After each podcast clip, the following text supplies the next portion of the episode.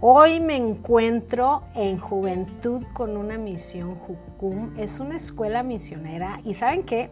Hoy, no, estoy en mi casa, hoy estoy en Jucum, eh, que también es como mi segunda casa. He estado muchísimos años aquí dando clases y me siento en casa. Estamos en el cuarto azul. Para los que han venido a Juventud con una misión, estamos en el cuarto azul. ¿Y qué creen? Pues hoy tengo de invitada a una de las maestras, a una de las fundadoras de una de las de la escuela de, de aquí de esta, de esta base misionera. Ella es Karen Morgan, una amiga muy querida de que ya conozco de hace muchos años, de algunos añitos atrás. Así que bienvenida Karen, ¿cómo estás? Muchísimas gracias Pili, gracias por la invitación. Estoy muy bien, muy contenta de poder estar contigo y sí que puedes estar aquí con nosotros otra vez aquí en Jucú. Y saludos también a todos los que están escuchando ahí en el cuarto piso y más. Y la verdad que estoy feliz de tener esa oportunidad de poder platicar, compartir un poquito de, de, lo mucho de lo que Dios nos ha enseñado aquí, a mí, a mi vida, pero también a, nosotros que somos Juventud con una misión. Para los que no conocen a Juventud con una misión, voy a explicar un poquito. Sé que tú sí eres de casa, Tú, tú sabes muy bien, pero no todos que estén escuchando quizás van a saber, van a estar ahí pensando, ¿y qué, es, juventud con una misión? Exactamente. Bueno, como suena el nombre, eh, de juventud. Ahora, yo me cuento bendecida porque yo no soy tan joven de años, pero joven de corazón, de sí. Por supuesto, claro. Entonces, la idea es que juventud con una misión es de levantar jóvenes para ir a las naciones en misiones, para traer las buenas nuevas de Jesús. Entonces, desde el año 1960 por ahí hubo un hombre que se llama Lauren Cunningham de los Estados Unidos, que tuvo una visión de parte de Dios de que eran olas que salían de todas partes del mundo hacia todas partes del mundo. Entonces, cuando se acercaba más a ver esas olas, las olas en realidad no eran solamente de agua, sino eran de, jóvenes. Entonces él entendía que Dios quería que él levantara un movimiento misionero compuesto de jóvenes, porque él quería ser misionero y no le dejaban salir de, sus veintitantos años. Quería Querían las iglesias que se entrenara como pastor, que trabajaba con una iglesia por varios años y luego, luego salir, a misiones. Y él pensaba que no, y, eh, algo con los jóvenes, su energía, su, su pasión por Dios, podemos hacer que ya pueden salir de misiones. Y así nació Juventud con una misión. Y tú y yo somos afortunadas de haber de pertenecer, no de haber, de haber hecho una escuela de discipulado que se llama DTS en inglés o EDE en español, Escuela de Discipulado y Entrenamiento, que es la escuela básica. Correcto. Y hemos sido afortunadas de pertenecer a ese, a ese movimiento, ¿no? Que empezó en 1960 con Loren Cunningham. Un libro maravilloso que él escribió y el básico. Señor? Eres tú, señor. Exacto. Exactamente. Si los que nos escuchan no, no lo han leído, este, tienen que leerlo. Sí, es súper recomendable, eh, que habla exactamente de su proceso, de, de, cómo Dios lo guió para fundar el movimiento. Y literal fue como, cuando tuvo esa visión, como, eres tú, Señor, realmente eres tú que me estás hablando, pero sí y se ha visto el fruto de eso, de, su fe de Él, de creerle a Dios y decir, ok, si eso es lo que tú quieres, Señor, yo me voy a arriesgar y voy a ir y voy a llevar a jóvenes para que sean de bendición en las naciones. Déjame contarte que cuando yo hice mi escuela de discipulado, Loren Cunningham estuvo en mi en mi, en mi graduación, si no me equivoco, ah, o en una de las clases. Tuve el privilegio, en aquel tiempo pues no había como ahora que los celulares y las ah, fotos, así que no tengo evidencia, pero él estuvo. Tuve el privilegio de conocerlo. Sí. Bueno, pues Karen, yo, yo estoy muy, muy feliz de que estés aquí, pero quiero que nos cuentes ¿Cómo es que empezó tu camino? Ahorita ya estás en, Monterrey con tu esposo, con Ramón, eh, pero ¿cómo empezó toda esta aventura con el Señor? Quiero que me explique de dónde eres, Este, anúnciate porque los que no te conocen en cuarto piso, yo creo que se van a enamorar de lo que Dios ha hecho en tu vida. Muy bien. Bueno, primeramente vamos a explicarles a todos los que están escuchando por qué tengo acento raro. Sí, ese acento. porque sí, manejo el español, pero es un español un poco mezclado entre lo que es eh, mexicano por los cinco años que llevo aquí y chileno porque mi esposo es chileno y de acento irlandés porque soy de Irlanda del Norte originalmente. Ah. Entonces yo nací en Irlanda del Norte, crecí ahí en una familia cristiana. Gracias a Dios tuve un muy buen fundamento en principios bíblicos, pero la verdad que no había mucha como vida en mi vida cristiana, por así decirlo. Era más algo rutinaria, que siempre íbamos a la iglesia yo sí crecí en eso y sabía mucho de Dios, pero no tenía como esa pasión que, que hoy en día tengo. Pero aún así, cuando fui a la universidad, fui a Inglaterra. Yo salí de mi casa con 18 años porque eso era algo normal en la cultura y aquí se ve que muchas personas van a la universidad cercana, se, que se siguen viviendo en casa. Allá en mis tierras era más normal, por así decirlo, que uno salga más lejos. Y incluso donde yo vivía en Irlanda del Norte era una zona de mucho conflicto político, había terrorismo, había bombas, entonces era súper normal que muchas personas salieran entonces yo me fui lo más lejos que podía. Inglaterra. Inglaterra y el sur de Inglaterra. ¿Por qué? Porque quería estudiar contabilidad con francés. Y mi teoría era, estando en el sureste de Inglaterra, iba a estar un más cerca a, Francia. A Francia. Exactamente. Y entonces sí, fui, estudié y a, veces las personas que salen a la universidad que no tienen su fundamento tan firme en Dios, es en la universidad que se pueden perder un poquito. Para mí fue lo contrario. Para mí fue más bien que ahí tuve que decidir yo.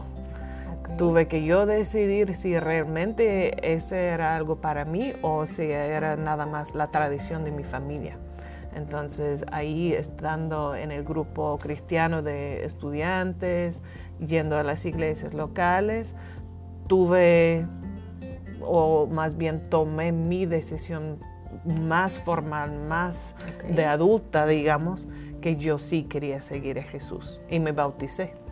Porque mi iglesia de origen no tiene ese, esa tradición de bautismo de adulto, es más bien de, bebés, de, niños. Ah, Entonces, para los yo cumplo con los requisitos de cualquier denominación. en eso yo no me complico, yo estoy bautizada por donde me por miran. Todas las denominaciones. Pero realmente fue más bien para mí hacer una declaración pública de que yo sí quería seguir a Jesús. ¿Cuántos años tenías cuando hiciste esa declaración? Yo hubiera tenido como unos 20, 21 por ahí. A ver, porque sí, terminé mis estudios con 21, 22, entonces era antes de terminar, entonces 20, 21 por ahí. Y eh, estudié en Francia y eh, seguía asistiendo todo lo que era el grupo estudiantil cristiano en la, universidad. Y a través de eso fue la primera que yo supe o conocí de Juventud con una misión. En, Inglaterra. En Inglaterra, en Inglaterra. sí. Había un grupo que facilitaban algunos pastores o líderes de jóvenes de una de las iglesias y ellos tenían una caja, ahora me, están llegando todos los recuerdos, tenía una caja de zapatos. Y esa caja de zapatos era para recolectar fondos y todos los que éramos estudiantes podríamos ofrendar a esa caja de zapatos que era para los que anteriormente formaban parte del grupo pero que ahora servían en misiones y había alguien que estábamos apoyando a través de la caja de zapatos mm. que estaba sirviendo con Juventud con una misión en Bolivia. Wow.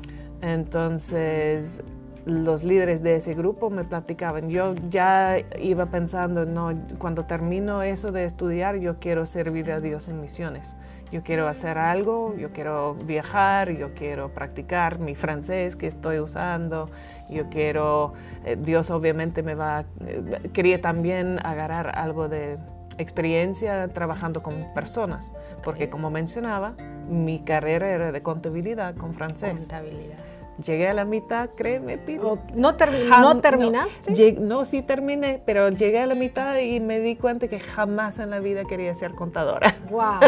Digo, quizá en este momento hay muchas personas que nos escuchan y se identifican. Se identifican con este... Sí, uno empieza algo y de repente como, ay, a la mitad. ¿Y qué hiciste, Karen? ¿Seguiste estudiando? Oré y fue como, bueno, ¿qué hago? Y, y habría la facilidad de poder quizás cambiar algo, pero la verdad que no sabía para qué lo cambiaría. Entonces decidí que podría terminar lo que había empezado, porque creo y es una creencia personal, pero creo que nada en la vida se pierde en cuanto a la experiencia. Claro. Entonces, por más que yo nunca, jamás ejercé eso de contabilidad, el aprendizaje, mejor dicho, de, estar en la universidad, de tomar mis decisiones, de aprender a estudiar y manejar mis tiempos, de viajar a Francia, eh, estudiar dentro de otro sistema, todo ese aprendizaje fue útil porque yo ya así tenía una experiencia de vivir en otra cultura. Por más que fuera por mis estudios y no por Dios, tenía esa experiencia de cómo es adaptarse, cómo es llegar a otra cultura y decir, aquí cómo se vive, eh, aquí cómo se cocina, aquí cómo se habla, aquí cómo se compran las cosas, cuál es la moneda. Toda esa experiencia ya tuve algo a través de mis, mis estudios. Entonces, como digo, nada se pierde cuando... Cuando Dios está en su soberanía, puede usar todo. Entonces decidí terminar la carrera y en, en, el último año había una introducción al trabajo social. Y eso me interesaba porque era más bien trabajar con personas en vez de numeritos. ¿Qué es lo que tú querías? bueno, eso es de lo que iba descubriendo y que era lo que yo quería. Qué interesante palabra estás diciendo, descubriendo. Claro. En nuestro caminar vamos descubriendo los planes que, que, Dios tiene para nuestras vidas y cómo nosotros podemos ir eh, caminando y dejando, dejando que el Espíritu de Dios nos vaya guiando. Estoy fascinada, Karen, en verdad que, que no saben ustedes que están del otro lado del micrófono o que de la audiencia, que este, yo tengo años de conocer a Karen y es la primera vez que escucho esto. Pero qué maravilla que quede grabado. Llegando a mi casa lo voy a volver a escuchar. Qué bueno, qué bueno. Ok, entonces terminas tu carrera de contadora. Sí. Y ahí estaba ahorrando y qué hago ahora, porque ahí fue como, bueno, quería estudiar y, seguir, porque sí, eh, ese curso de trabajo social, ahí sí me picó el interés, como en, en eso sí me podría ver. Entonces, para entrar a hacer una maestría de trabajo social, obviamente la contabilidad no tiene nada que ver. Claro. Entonces, para que me den una entrada a estudiar un posgraduado de, de, trabajo social, necesitaba tener algo de experiencia más relevante. Entonces, yo, ah, pues bueno, entonces combino todo, mi deseo de viajar, mi deseo de servir a Dios, mi deseo de tener experiencia trabajando con personas y todo eso me va a ser útil para regresar, entrar en lo que es trabajo social. Entonces empecé a orar y empecé a hablar con los líderes de ese grupo estudiantil de que tenían la caja de zapatos, y era la líder de ese grupo porque era el matrimonio, era con la esposa que yo hablaba. Y ella me dijo, ¿y por qué no piensas en Juventud con una misión? Porque yo estaba mirando el ministerio, de hecho, de Jackie Pullinger, que trabajaba con em, los drogadictos en Hong Kong, que escribió un libro de Chasing the Dragon en inglés, como ir en pos del dragón, algo así. Eh, que ella tenía un ministerio con ellos y eso me llamaba la atención. Pero ese líder me dijo también, ¿y por qué no consideras eso y oras y preguntas a Dios? Porque el otro ministerio requería un compromiso de dos años y yo estaba queriendo un año. Y Hukum tenía un programa que se llamaba Un año para Dios. Wow. Ah. Entonces, perfecto para mí. Perfecto para mí. Entonces, pero era como, bueno, es otra cosa, pero más oraba y como sentía que sí, entonces apliqué para el programa de Un año para Dios y era una, una elección entre Bolivia o Colombia, mm. porque el año para Dios era esa escuela que tú mencionabas de entrenamiento de discipulado. Em, eran cinco meses de esto y de ahí el otro, los restos del año era trabajando con ministerios de misericordia, que era la parte que a mí me llamaba la atención porque eso me servía para lo que era em, trabajo social después.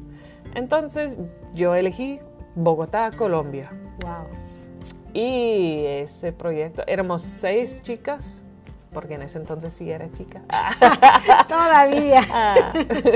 Em, éramos seis que elegíamos cinco, creo, elegíamos Bogotá, pero ese proyecto nunca se hizo. Se, se colapsó esa opción. No se logró. No. Entonces al final los, las seis íbamos para Bolivia, para Santa Cruz, Bolivia.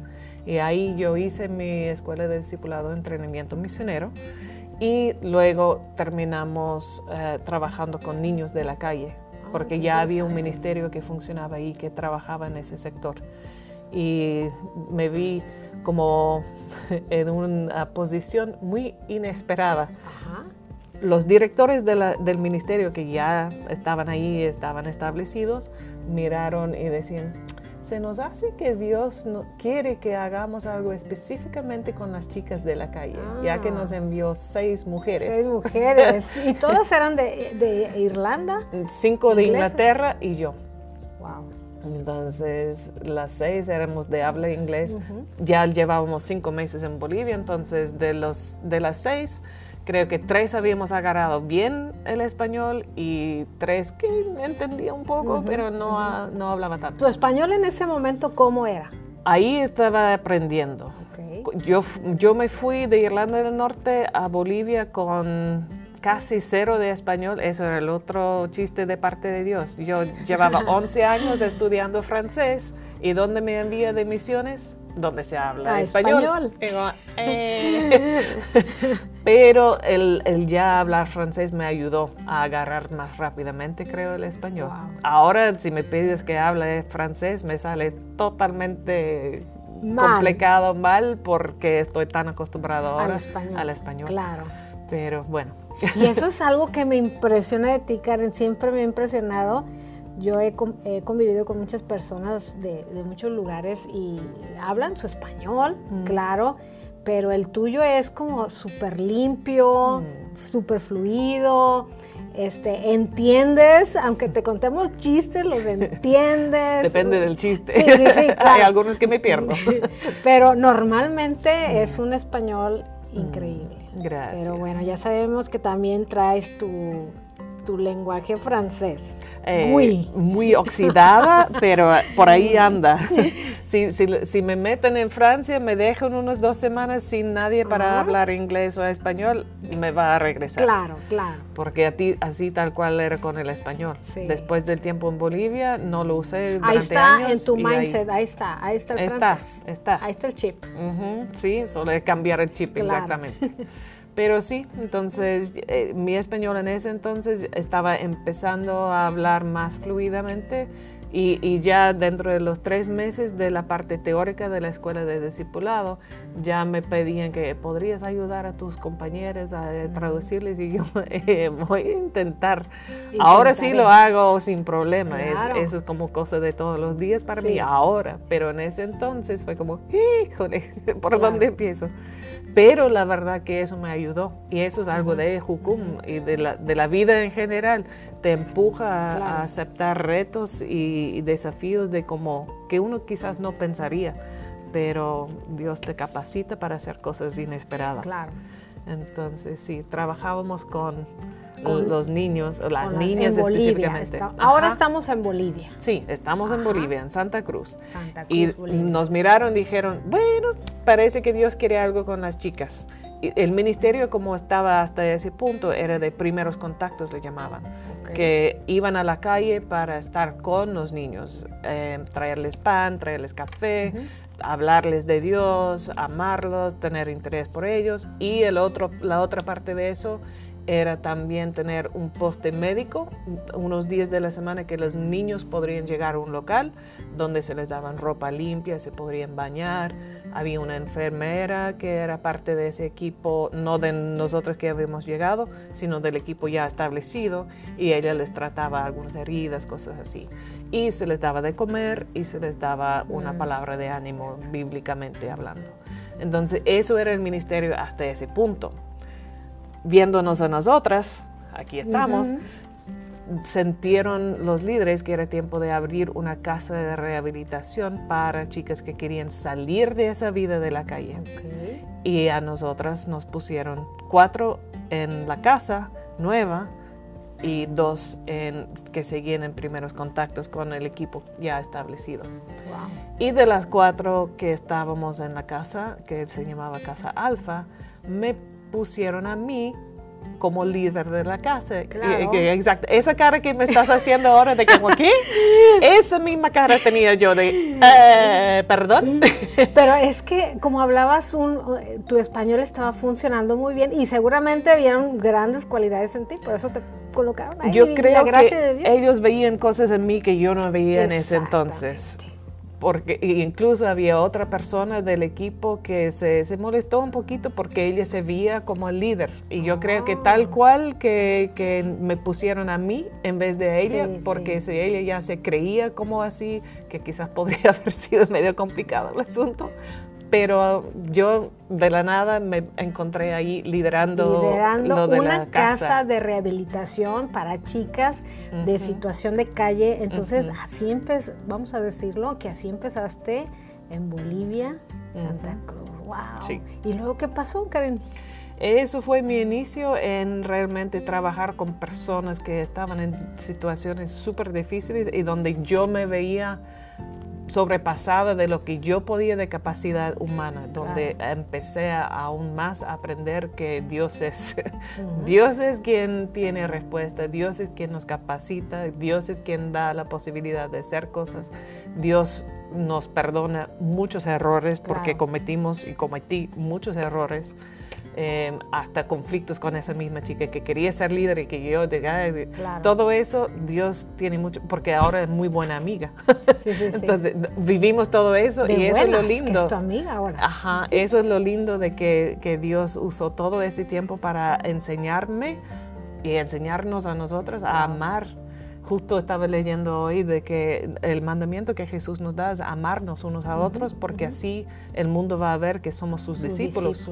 Exactamente. Entonces, hoy en día yo puedo reflexionar en todo eso y ver cómo Él estaba puliendo mi carácter, mi paciencia claro. a través de todo eso.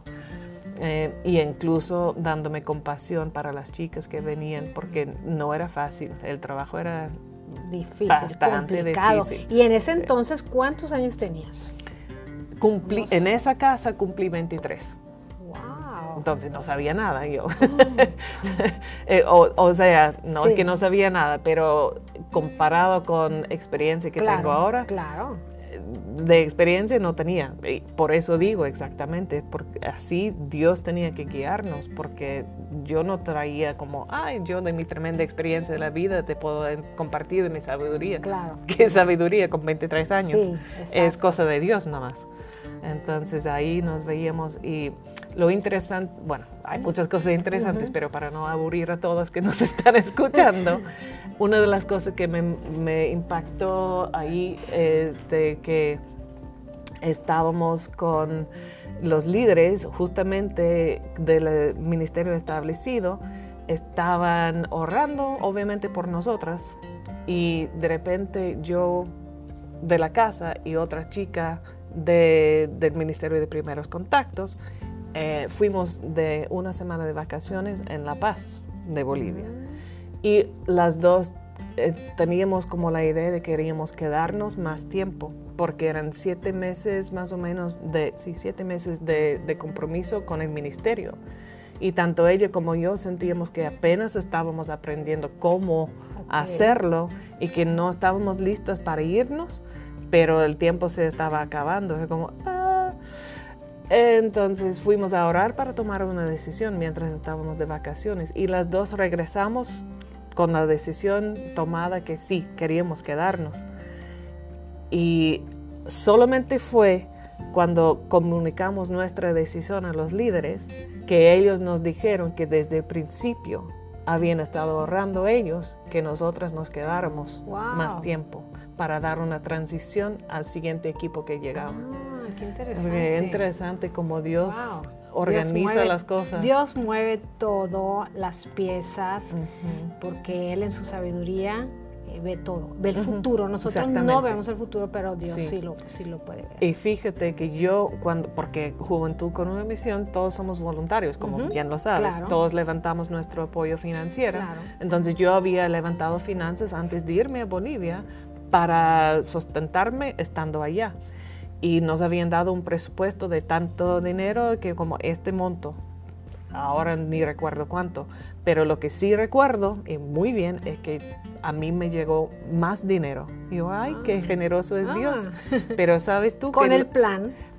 Eh, lo que me di cuenta era que Dios me había dado más dinero porque Él sabía, de antemano que yo me iba a quedar cuatro meses más. Wow. Entonces, tu amiga y tú se quedaron cuatro meses más en Bolivia para seguir con el trabajo que estaban desarrollando con esas chicas de situación de calle, esperando a que llegara el siguiente equipo. Para entrenarles en cómo funcionaban las cosas, para que haya una mejor transición. Claro. Tal cual.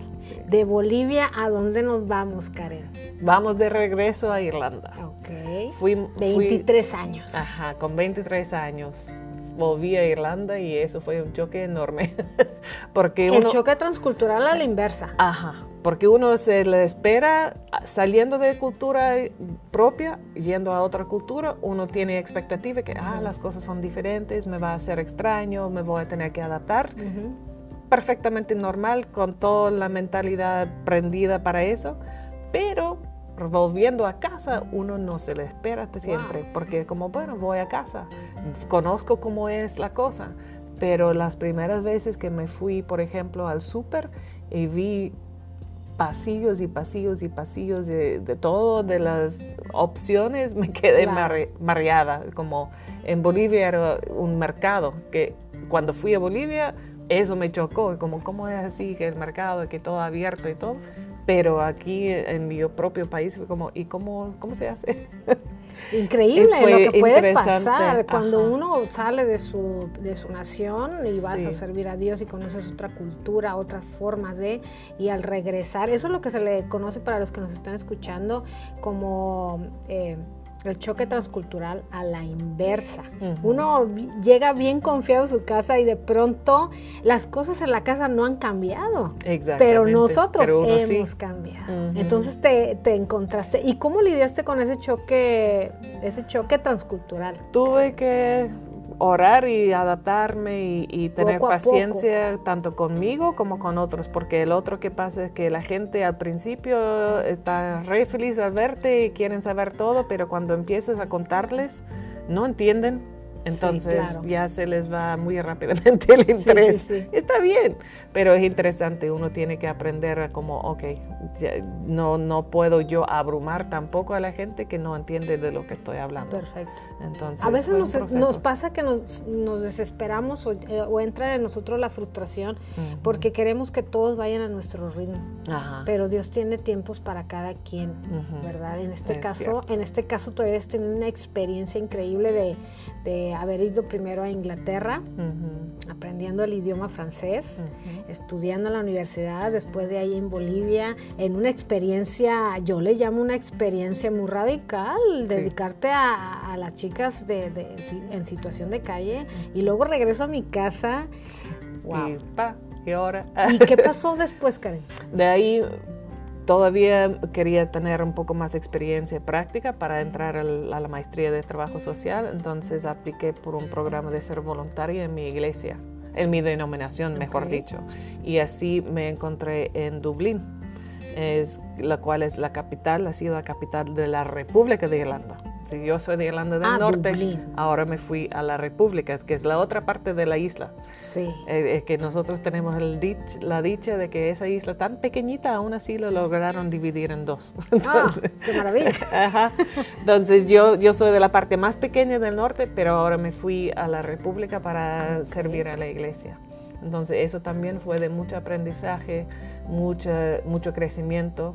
Tuve eh, un rol en cuanto a los jóvenes, en cuanto a trabajar con mamás, con bebés, como parte del ministerio de la iglesia, de evangelismo, de amar a la comunidad. También estábamos, el- la iglesia donde fui tenía un centro de recursos para personas sin trabajo y en eso también trabajé, servía. Ok. Entonces ahí aprendí también de cómo trabajar con personas, personas que estaban quizás con necesidades prácticas, de cómo ayudarles a armar su hoja de vida, cómo practicar por una entrevista de trabajo, cosas así prácticas para poder mejorar su situación. Trabajo social. Ajá. Eh, Bueno. eh, que justamente a eso iba. Ok. Para entrar ahora a lleguemos, la, a la universidad. Ajá. Ok. Entonces eso me sirvió mucho para entrar y estudiar y me titulé de trabajo social y, y eso lo hice en Irlanda del Norte de nuevo, Ah, ok. pero al titularme me regresé a Dublín para trabajar y trabajé en Dublín entre como do- 10 años creo que era antes de volver a misiones. Como trabajadora social estuviste en Dublín trabajando. Sí. Sí, empecé a trabajar primero en el norte, porque ahí me titulé y mi primer trabajo era ahí, pero siempre tenido un ojo mirando, porque me encantaba Dublín, me encantaba la iglesia, entonces quería regresar a lo que se ha vuel- había vuelto en ese entonces mi hogar espiritual. Eh, entonces me fui a Dublín para trabajar y estuve ahí 10 años, Mm, eh, trabajando mayormente, en- bueno, no mayormente, sino en hospitales. hospitales. Primero en un hospital y luego en otro. ¿Y cómo era tu vida en ese tiempo? ¿Que ¿Tú seguías yendo a la iglesia? ¿Estabas Sí. participando con Juventud con la Misión? ¿O Juventud con una misión en ese entonces no había en Irlanda. Eh, ahora sí hay y se está creciendo en Irlanda, pero en ese entonces no, No había, había. y no había en Dublín, entonces no participaba con ellos, pero sí con la iglesia, enseñaba en la escuela dominical, cantaba en el coro y asistía y ayudaba en lo que se podía.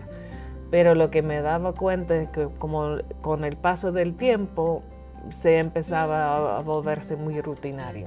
Y, yo en mi trabajo estaba muy sobrecargada y, muy estresada y hasta entré en una depresión de que yo me di cuenta que mi vida estaba un poco más vacía.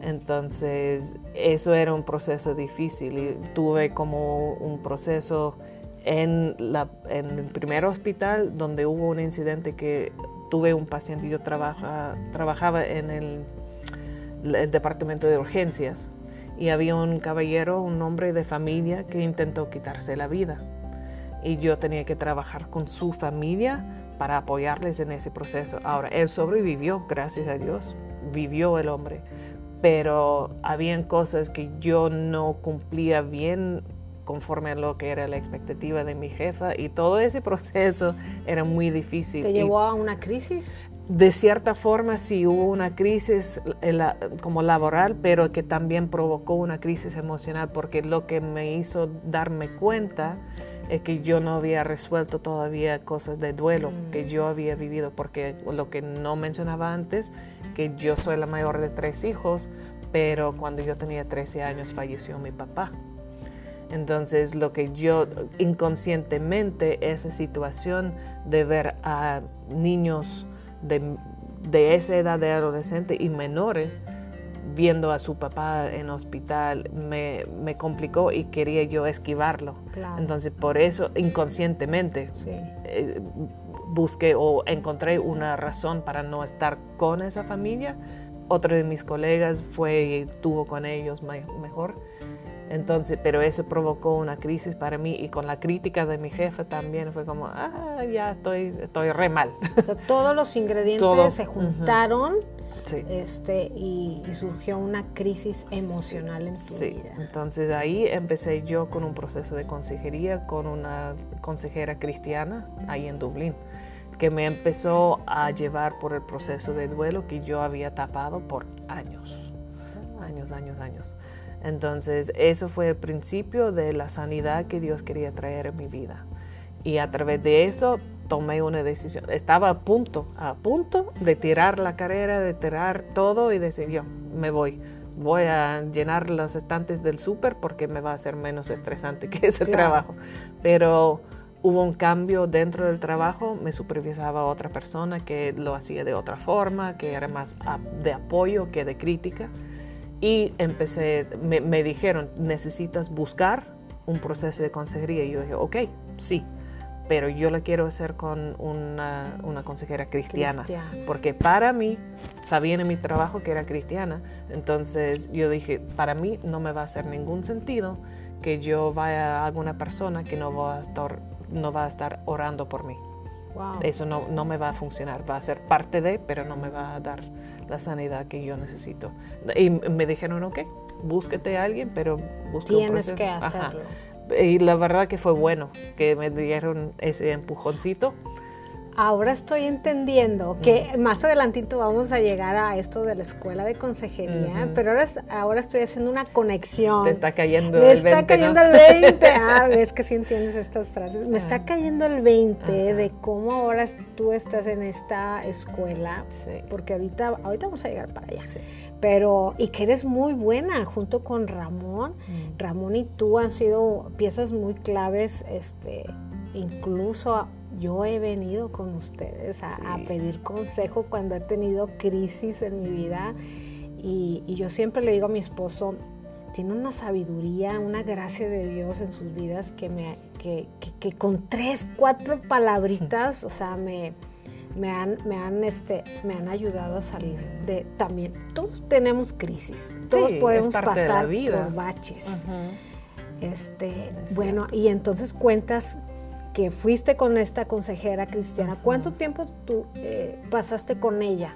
La verdad que era un proceso bastante corto porque era como una entrada al proceso. Entonces eran, si, si recuerdo bien, era como unos 10, 15 sesiones, algo así. No era tan largo, pero por lo menos empezó a abrir el tema para que yo lo pudiera procesar.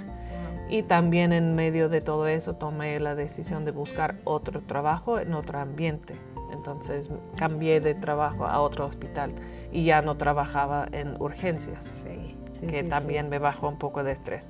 Pero igual se subió otra vez el estrés. Volvió. Porque, volvió el estrés porque siempre hay estrés en la vida, ¿no? Claro. Entonces, en ese entonces era porque me daban el trabajo de una persona y media. Y yo era una persona. Y yo me exigía que yo pudiera cumplir con lo imposible. Entonces, como eh, ahora que lo pienso, como bueno, qué tonta que era. eso es una expectativa nada realista, porque ninguna persona puede hacer el trabajo de dos o, hasta una y media. Solamente puedo hacer mi mejor, pero por mis heridas y por pensar que tenía que cumplir con todo y ser perfeccionista en todo y que así la vida iba a seguir segura. Eh, todas esas cosas falsas que uno puede andar creyendo, ¿no? Em, me ponía yo bajo mucho estrés. Habían cosas de que me estresaban del trabajo también, pero mucho, ahora puedo reconocer que, tú las que yo me tomaba más presión, me echaba más presión, me exigía más. Entonces ahí fue cuando entraba en la depresión también de como que porque sentía que nunca daba lo suficiente, que, nunca iba a llegar, no. ¿No satisfacías las expectativas de tus jefes o de las personas que estaban a tu alrededor? Mi jefa créeme, era mi jefa, me decía, eh, porque era otra jefa, ya había cambiado de, trabajo, tenía otra jefa que era buenísima, y ella me decía, anda a tu casa a tiempo, no te quedes tarde, necesitas descansar, y yo, sí, sí, sí, sí, y me quedaba. Entonces, en ese, en ese caso, la verdad, la verdad, no era problema de la jefa, era problema personal. ¿Y cuántas veces pasamos por temporadas de depresión, de estrés, de situaciones emocionales que ya en otro episodio vamos a estar hablando sobre estos temas de las emociones? Así que no se lo pierdan los que nos están escuchando, porque a veces no es lo que está afuera. Nosotros mismos nos latigamos, nos ponemos las cargas y, este, y pensamos que es lo, exterior y no, somos nosotros mismos, sí. ¿Verdad? Y muchas veces viene por heridas. Eh, que viene por heridas, que por ejemplo, en mi caso, eh, por lo mismo que falleciera mi papá, para decir, decirles un, un ejemplo, una de las cosas que me decía mi mamá y yo ya lo tengo arreglada con mi mamá, entonces lo puedo hablar con libertad ya. claro, porque si está escuchando ahora tú. No, no entiende nada de español, así que ah, estamos bien. Eh, pero ya, ya lo hemos hablado, resuelto y perdido perdón mutuo y todo. Pero una de las cosas que ella decía es que yo era su torre fuerte. Entonces, que sin mí ella no sabía cómo ella iba a hacer las cosas, porque yo era la mayor, y tenía, la verdad que sí, tenía un temperamento como calmada, lo que tengo, ¿eh? como no era tan diferente de con 13 años, un poco menos madura, pero y con menos canas, pero pero pero ese temperamento de estar calmada, en eso parezco a mi papá, él era así. Entonces, en ese sentido, yo yo no mostraba mis emociones y con el hecho que ella me dijera que y, me presentaba así con la gente, ah, que ella es mi torre fuerte, es más como mi amigo, más como hermana, como hija, no sé cómo haría por ella. Y yo, no fue su intención de ella, pero yo me tomé por eso estamos diciendo, uno se toma. Entonces yo me tomé esa idea de que yo tenía que ser fuerte, siempre. Y un apoyo. Y un apoyo y ser perfecta y no decepcionar a nada, que yo tenía que hacer todo perfecto para que ella no tenga ningún problema para ponerse ansiosa ella, para poder preocuparse ella. Y eso también con cosas de, en la escuela o en el colegio, me iba bien con las notas, entonces me, elogiaban por eso. Entonces uno va creciendo con la idea de que, bueno, si hago todo bien, me van a aceptar, me van a amar. Si fallo en algo, porque sí había una herida por allá que ni recuerdo qué era la situación, que hicimos algo con algunos amigos y quedábamos en, como castigados una, una, hora de comida que no podíamos salir, teníamos que ir a hacer tarea extra. Y uno de los maestros me dijo, ¿y cómo así tú, esto, esto, tú, cómo? Y yo, soy humana y estuve en la cosa y ¿qué? ¿Por, qué ¿Por, qué me estás reclamando?